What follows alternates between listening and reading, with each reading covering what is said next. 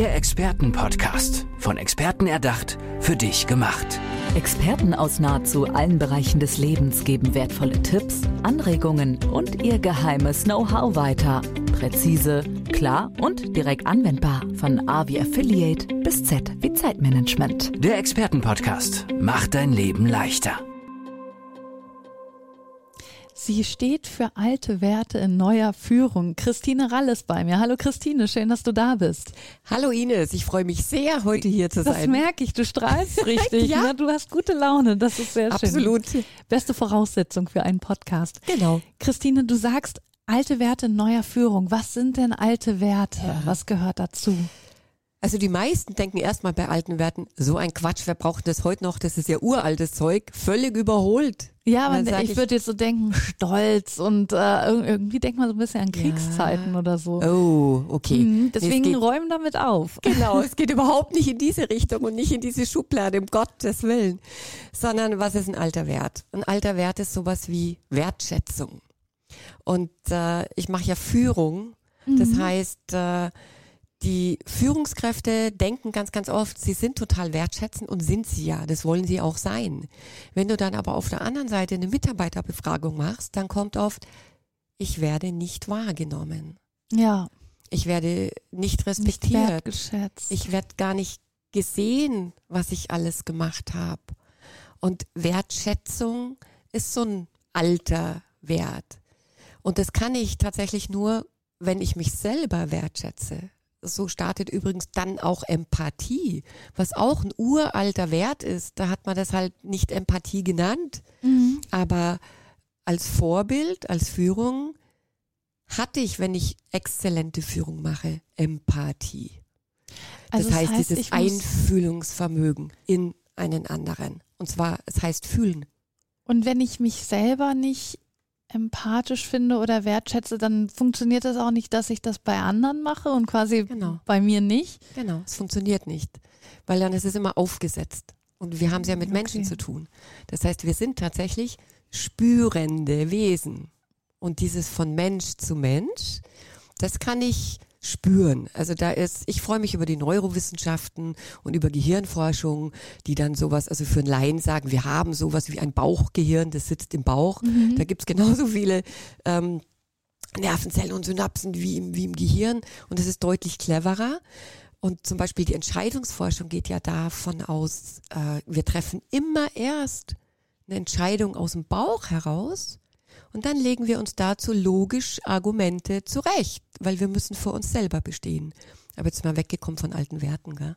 Genau. Also wir hatten jetzt schon Empathie, haben ja. wir bei den alten Werten, Wertschätzung. Was gibt es noch? Genau. Äh, Vertrauen. Ja, ist Und auch ein Wert. Absolut. Ja. Und gleichzeitig landest du wieder beim, wenn ich kein Vertrauen zu mir selber habe, habe ich auch kein Vertrauen in mein Team, in ihre Kompetenzen, vor allen Dingen aber auch, dass sie Dinge wirklich selbstständig erledigen können.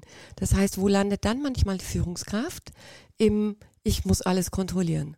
Und dann sind sie wie so ein Hamster im Rad, die rennen und rennen und rennen, weil es ja keiner genau so macht, wie sie es machen würden. Mhm. So, und wenn ich aber Vertrauen habe und dann fördere ich noch meine Mitarbeiter, wenn ihnen wirklich eine Fachkompetenz fehlt, kann ich sie ja dahin bringen. Ich kann sie ja dahin entwickeln. Das ist für mich Vertrauen. Also habe ich dieses, letztendlich ist es ein Urvertrauen und das ist auch, wenn ich es in mich nicht habe, dann habe ich es auch für andere nicht. Und angenommen, du wirst jetzt aber in ein Unternehmen gerufen, du mhm. sollst da helfen mhm. und du triffst auf eine Führungskraft, auf einen Mann, eine Frau, die, wo du merkst, ach du meine Güte, da fehlt wirklich das Vertrauen in die Person, in sich selbst, ähm, sie wertschätzt sich nicht. Wie fängst du da an? Weil du, dafür braucht man ja sicherlich auch ein bisschen Zeit, um das wieder aufzubauen. Was machst du da? Genau. Also dafür brauchst du tatsächlich Zeit und da lande ich dann meistens im Eins zu eins, das heißt im im Coaching. Mhm.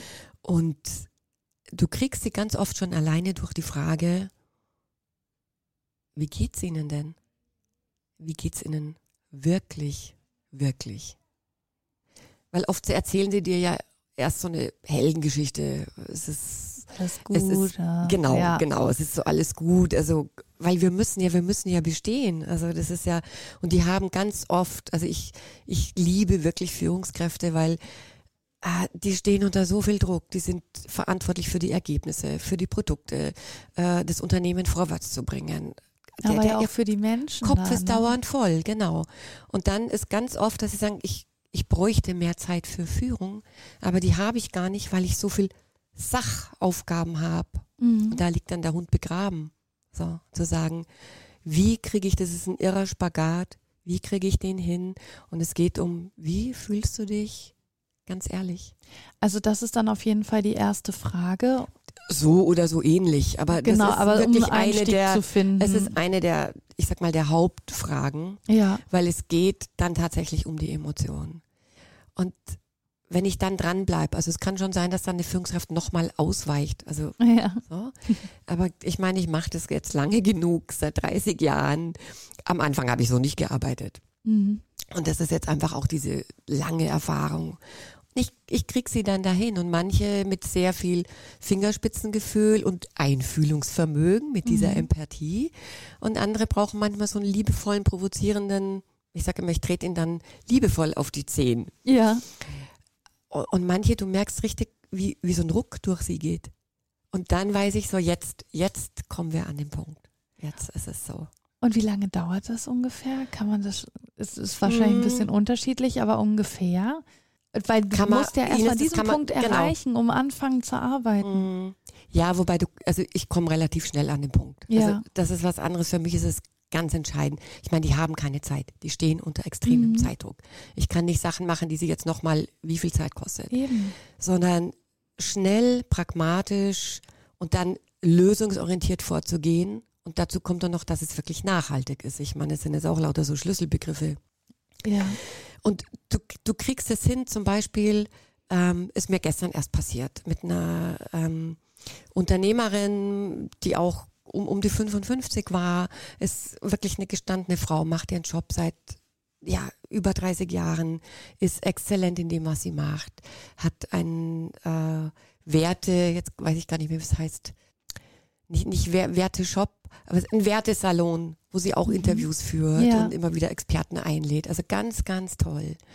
Und sie wurde durch irgendwas angetriggert und ist angedockt an irgendwas in ihrer Kindheit. So, und dann sagt sie, ich bin gerade völlig außer mir. Äh, was kann ich denn jetzt tun?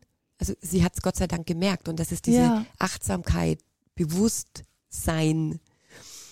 Und dann ähm, sagt sie, weißt du was, ich, ich bräuchte, eigentlich bräuchte ich gerade nur eine Umarmung. Kannst du mich mal kurz umarmen? Mhm. Und das ist diese Ehrlichkeit, also damit lande ich auch in diesem Bedürfnis. Was, was will ich denn gerade? Wonach ist mir? Und dann habe ich sie tatsächlich gedrückt Ja. und dann haben sie, boah, jetzt, da fällt gerade was ab. Es geht, darf gerade gehen. Und ich meine, es geht schnell. Das heißt, ich werde immer gefragt nach einer Methode. Es gibt nicht die eine Methode.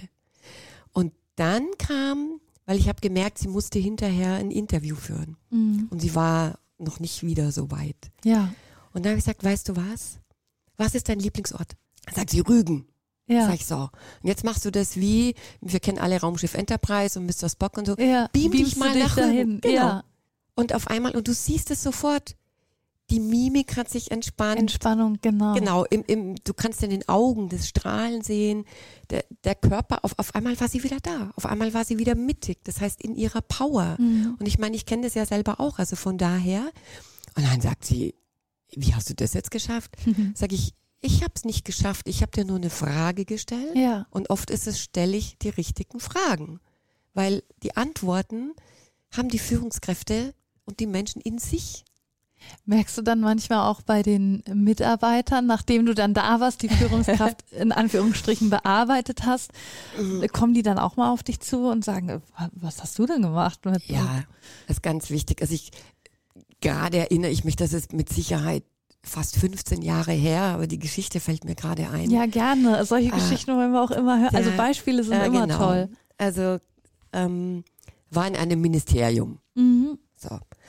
Und äh, wurde mir angekündigt, also es war praktisch ein ja, Führungskräfte, Stressbewältigung für Führungskräfte. Heute, heute nennt man es ja nicht mehr Stressbewältigung. Heute wird man sagen, persönliche Ressourcen mobilisieren Ja, oder Aber es ist Potenzial ein entwickeln. länger her gewesen. Es ist deswegen, vor 15 Jahren hat man noch zugegeben, dass auch eine Führungskraft Stress haben Ja. darf. So.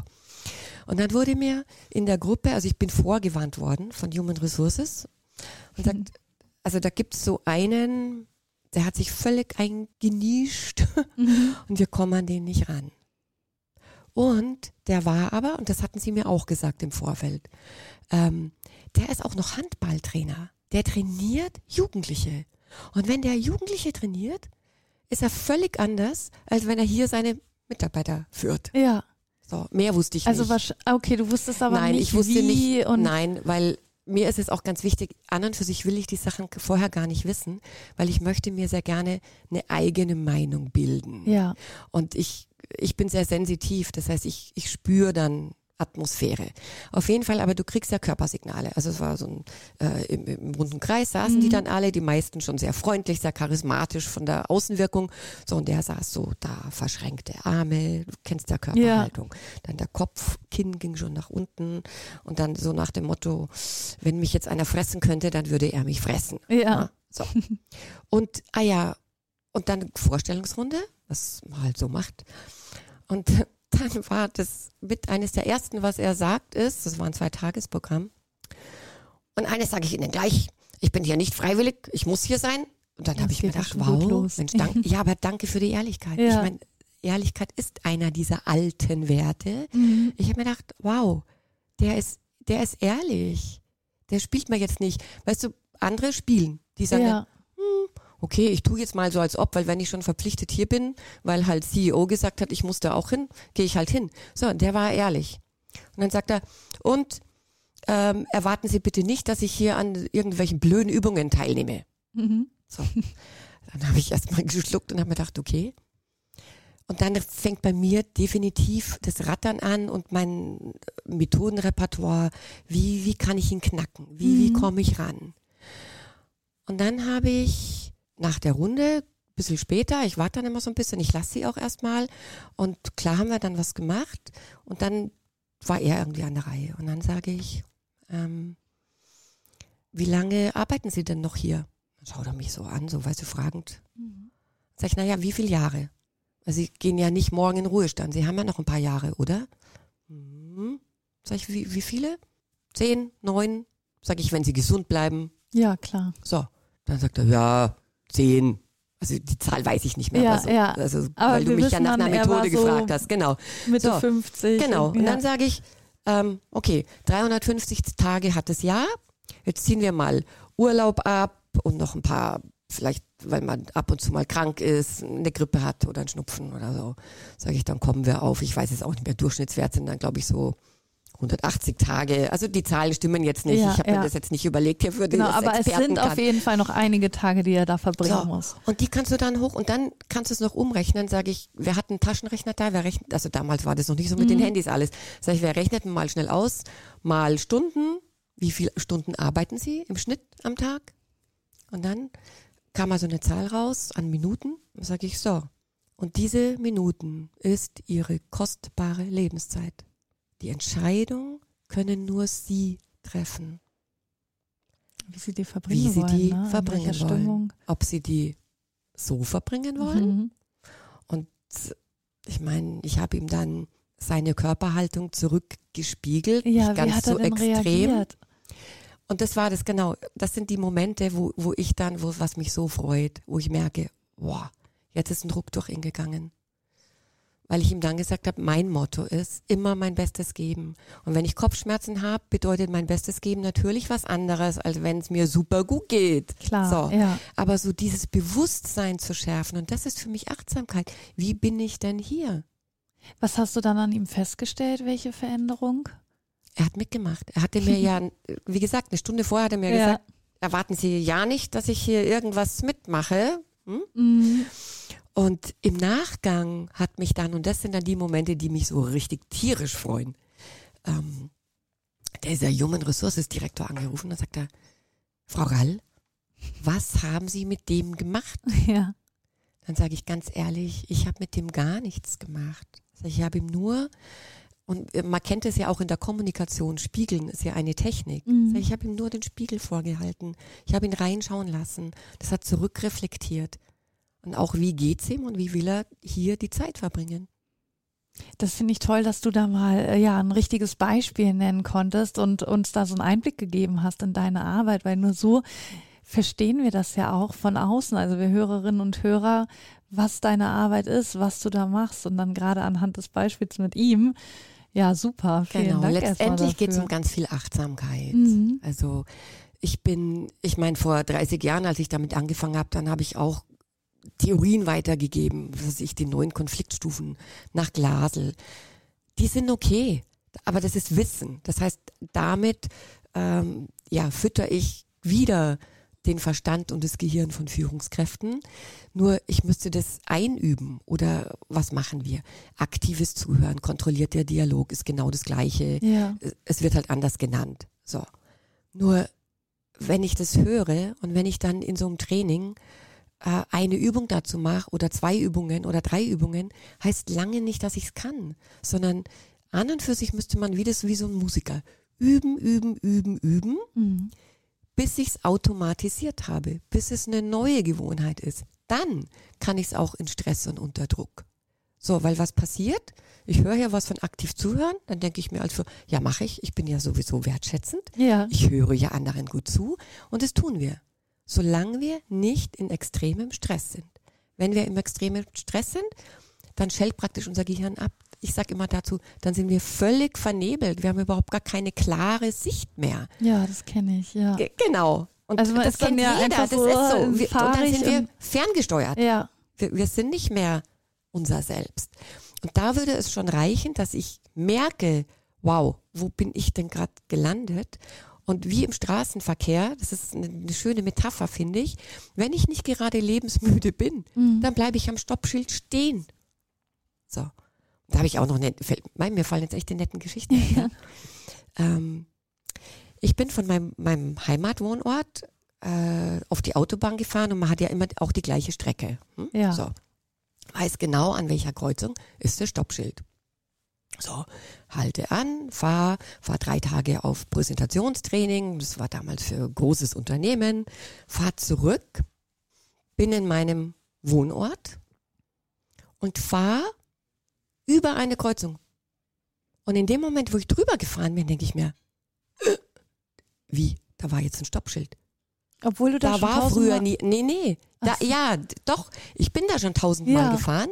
Nur an dieser Kreuzung war nie, also von wo ich kam, Ja, da war kein Stoppschild. Das Ja. heißt, die haben die Vorfahrt geändert. Ja. Die Straße, die früher, wo du durchfahren konntest, war jetzt das Stoppschild. Mhm. So, und ich bin tatsächlich, ich bin automatisiert gefahren.